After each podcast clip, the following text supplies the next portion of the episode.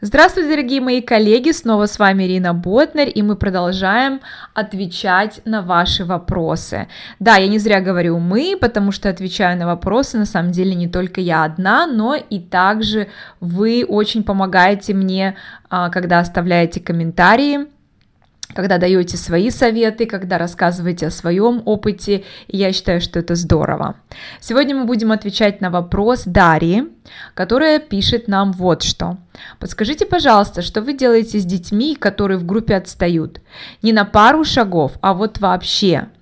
Есть же у вас такие? Уделять больше времени, чем другим? Не вариант. Оставлять после занятий не вариант. Не обращать внимания на то, что он выбит из строя тоже. Что же делать с такими учениками? Спасибо. Дарья, ну я бы сразу, наверное, задала вам встречный вопрос, а каким образом получилось так, что в группе есть ребенок, который отстает, э, очень сильно отстает, как вы пишете, не на пару шагов, а вот вообще. То есть почему этот ребенок оказался в этой группе, каким образом он попал в эту группу. То есть э, если мы говорим о групповых занятиях, то Естественно, я думаю, ни для кого не секрет, что а, при формировании групп дети должны проходить э, тщательное тестирование, и распределение по группам происходит согласно результатам этого тестирования. Поэтому, если вы правильно это делаете, а, уже, уже как бы задача облегчается. Но, с другой стороны, с другой стороны, вы знаете, дети, конечно же, очень-очень разные, и в течение а, какого-то периода обучения дети очень-очень по-разному себя проявляют. И э, Многие учителя э, школьные, э, когда пишут мне вопросы по поводу того, как работать э, с, в классах, где дети абсолютно разных уровней, что в коммуникативной методике так и называется working in working with mixed level classes, как они пишут, что да, вот вам хорошо, вы на курсах, вы, у вас есть возможность детей распределять по уровням, по возрасту и так далее. У вас там сравнительно однородные группы одного уровня, а вот у нас в школах там ситуация совсем противоположная, нам приходится работать с очень-очень разными уровнями.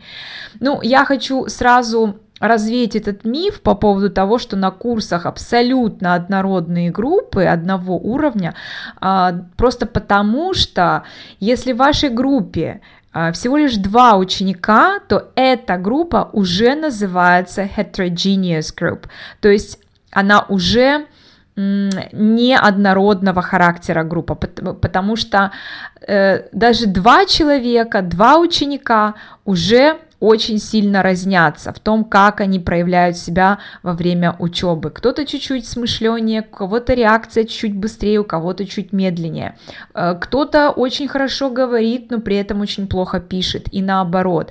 То есть мы очень-очень разные, и у нас действительно, э, то есть это скажем так, наивно было бы с нашей стороны а, ожидать того, что вот в нашем классе или в нашей группе а, все дети будут абсолютно одинаково на одном уровне. Конечно же, мы сталкиваемся с теми проблемами, когда кто-то где-то в чем-то отстает. Поэтому тут такое дело. Если тут как бы может быть два варианта. А, вопрос, насколько этот ребенок отстает от группы. Если этот ребенок отстает очень сильно, очень сильно, вот что значит очень сильно? Это тогда, когда ребенок э, за счет того, что ему тяжело, он с ваших уроков вообще ничего полезного не берет.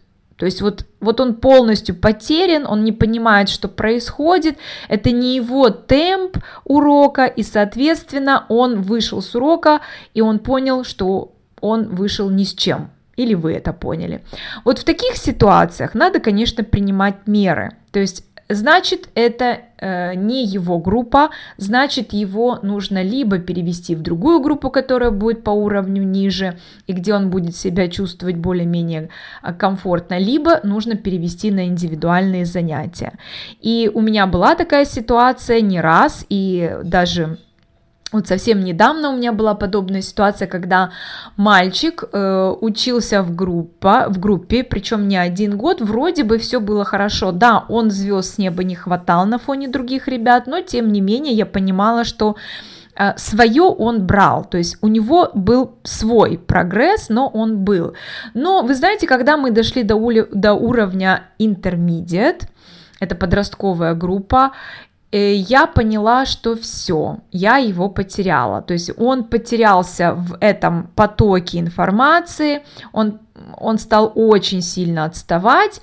Естественно, результаты стали падать, показатели стали падать, и когда мы все-таки кое-как дотянули до конца этот курс с ним, я поговорила с родителями, объяснила ситуацию, и вот с сентября уже в этом году учебном а, он работает э, с преподавателем индивидуально, то есть он занимается индивидуально а, в нашей школе. И, конечно же, конечно же, сразу сразу поменялась картина, а, у ребенка а, сразу поменялось восприятие себя и английского и так далее, то есть у него появилось э, желание снова заниматься, потому что там в моей группе он тонул, да, то есть вот он вроде бы греб, греб, греб, и в какой-то момент он стал тонуть.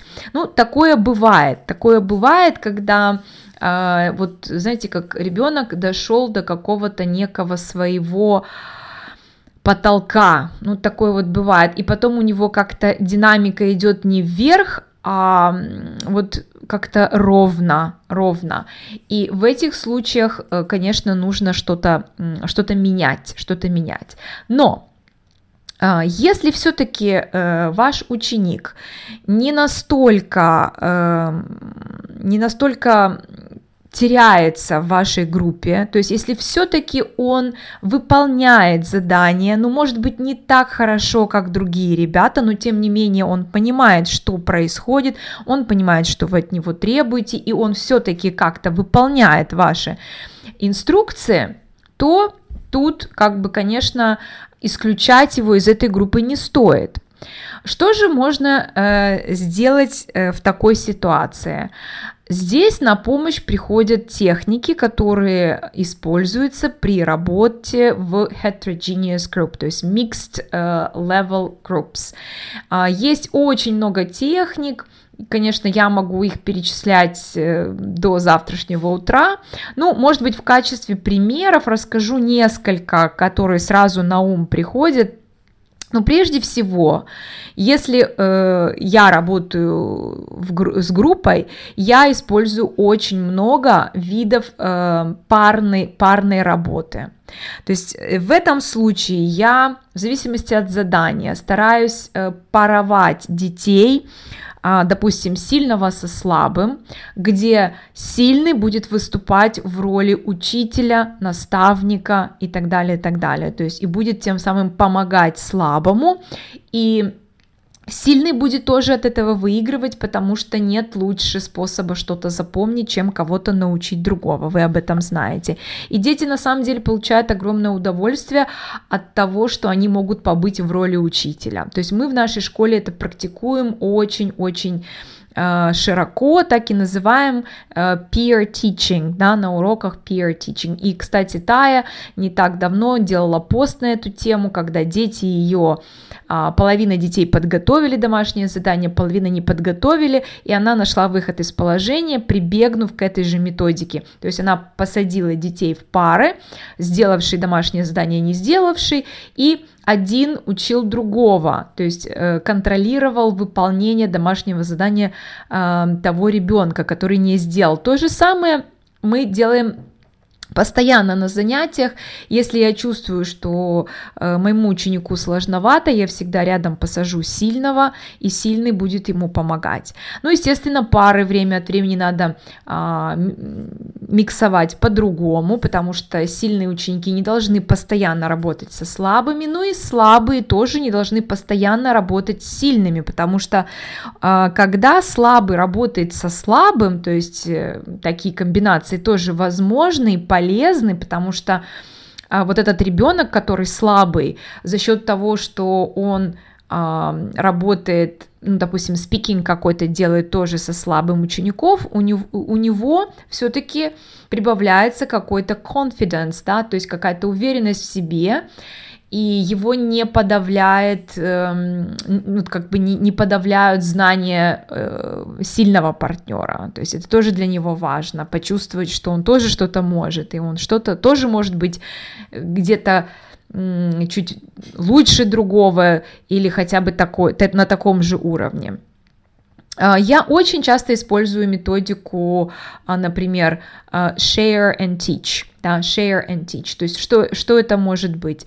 Например, при проверке домашнего задания, прежде чем обсуждать там их ответы, проверять их ответы, я всегда даю такую коротенькую команду, например, compare and teach, compare and teach, то есть они должны свериться своими ответами по домашнему заданию, и если там какие-то несовпадения, они должны друг другу объяснить, почему они вот тут написали так, а не так, и помочь друг другу разобраться, где же правильно, а где, где, и где неправильный. Ну а потом мы уже фронтально обсуждаем, проверяем, и э, они уже точно убеждается в том, какие там должны были быть правильные ответы или нет. Но вот в этой кооперации с друг с другом, вот этом сотрудничестве таком, когда они compare and teach, очень-очень эффективно это и для слабеньких детей. А, также, например, э, если это чтение, если это чтение, то, конечно, а, есть сильные ребята, которые э, быстрее читают, которые быстрее выполняют задания, скажем, там к тексту true and false, а слабенький, он, конечно, будет это делать все медленнее, возможно, у него будет больше незнакомых слов, ему надо будет повозиться со словами, а, то есть здесь э, нужно просто решить проблему earlier finishers, да, with earlier finishers. Это, то есть, те, которые заканчивают быстрее, раньше задания.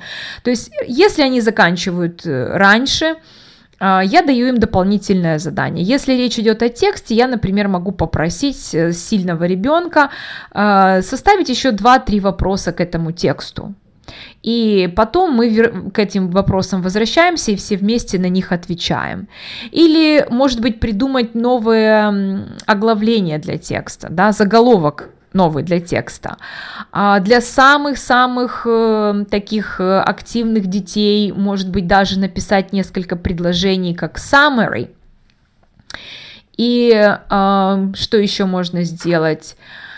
Если это какие-то дебаты, какие-то speaking activity, особенно фронтально, когда каждый высказывает какое-то свое мнение а, на заданную тему, я слабеньких всегда стараюсь спрашивать в самом конце. То есть почему я это делаю? Для того, чтобы дать, во-первых, время подумать, что сказать, как сказать, и а, даже более того, чтобы у этого ребенка была возможность услышать какие-то мысли от других ребят, потому что чаще всего, вы знаете, у подростков проблема не как сказать, а что сказать, ну, да, дефицит мыслей. И э, вот таким образом, когда слабый ученик имеет время и подумать, и послушать э, других ребят, и, и они знают, что я им разрешаю потом повторять мысли друг друга. То есть я им всегда говорю, вы можете всегда повторить то, что сказали до вас, потому что в любом случае это скажете вы, и вам все равно придется как-то это сформулировать по-английски, даже если эта мысль не ваша. И я иногда в шутку могу прикинуться, что um, sorry, but I don't remember what Masha said, so could you repeat that please for me? И они вынуждены просто повторить то, что сказал, э, допустим, сосед по парте. Но для э, слабого ребенка это намного легче, да, повторить за кем-то, чем абсолютно самостоятельно, спонтанно что-то сказать. Если мы работаем, например, с новыми словами, у нас в боксе даются как какой-то там набор слов, которые, с которыми мы сейчас должны работать. Что я делаю? Здесь я применяю технику uh, test and teach. Test and teach. Что, что значит test and teach? То есть я прошу взять их маркеры в руки, и каждый сам для себя подчеркивает все те слова, которые лично он не знает вот в этом списке или в этом боксе. После того, как они это сделали, соответственно, у сильных ребят там будет, может быть, 2-3 слова незнакомых, у слабеньких там будет 5-10 слов незнакомых. После этого я не спешу сразу растолковывать им эти слова, э, я прошу э, их э, поработать с партнером, даже, может быть, в мини-группах 3-4 человека, и как бы узнать у своих коллег, что обозначают те слова, которые он подчеркнул, потому что все равно там будет кто-то, кто будет знать это слово. Или, может быть, я это слово знаю, а ты его не знаешь, но зато я знаю то слово, которое ты не знаешь, да, то есть они обмениваются, они, опять же, учат друг друга тому, что они уже знают. Я им разрешаю спрашивать у кого угодно, пока они не, не узнают у кого-то значение тех слов, которые они вы, выделили. Ну, а потом мы уже делаем это все вместе, подытоживаем, и я э, убеждаюсь в том, чтобы они все правильно поняли. Ну, вот такие вот какие-то техники, все эти техники, их огромное количество, тут можно опять же целый вебинар на эту тему проводить, это все техники работы с смешанными группами, так это и называется, uh, Teaching Techniques uh, in uh, Heterogeneous Groups. И есть очень много приемов, поэтому uh, всегда всегда будут в любой группе будут э, детки слабее, будут сильнее. Никогда ни одна группа не может быть абсолютно однородной, поэтому всегда нам нужны эти техники. А, что еще я бы хотела сказать? Э, также очень полезно, конечно, здорово, когда есть у вас свои какие-то видеоуроки, или, может быть, не ваши видеоуроки, может быть, какие-то видеоуроки с YouTube, которые я даю а, деткам послабее, еще раз дома пересмотреть, еще раз посмотреть, да, то есть, чтобы как-то, может быть, им это поможет.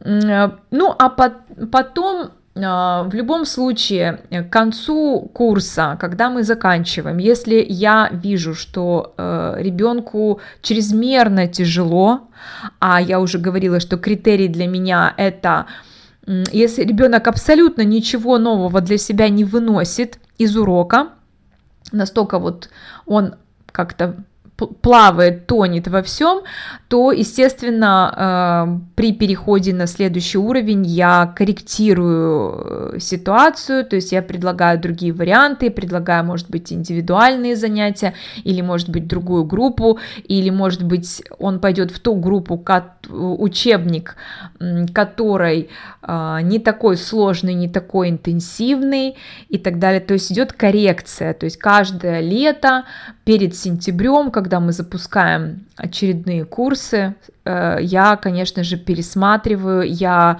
а, мы совещаемся с преподавателями, они приходят, у нас э, проводятся заседания небольшие, и на этих э, таких совещаниях мы советуемся по поводу каждого ученика, который либо слишком слабый, либо слишком сильный, потому что сильным тоже надо давать больше нагрузку, если они способны.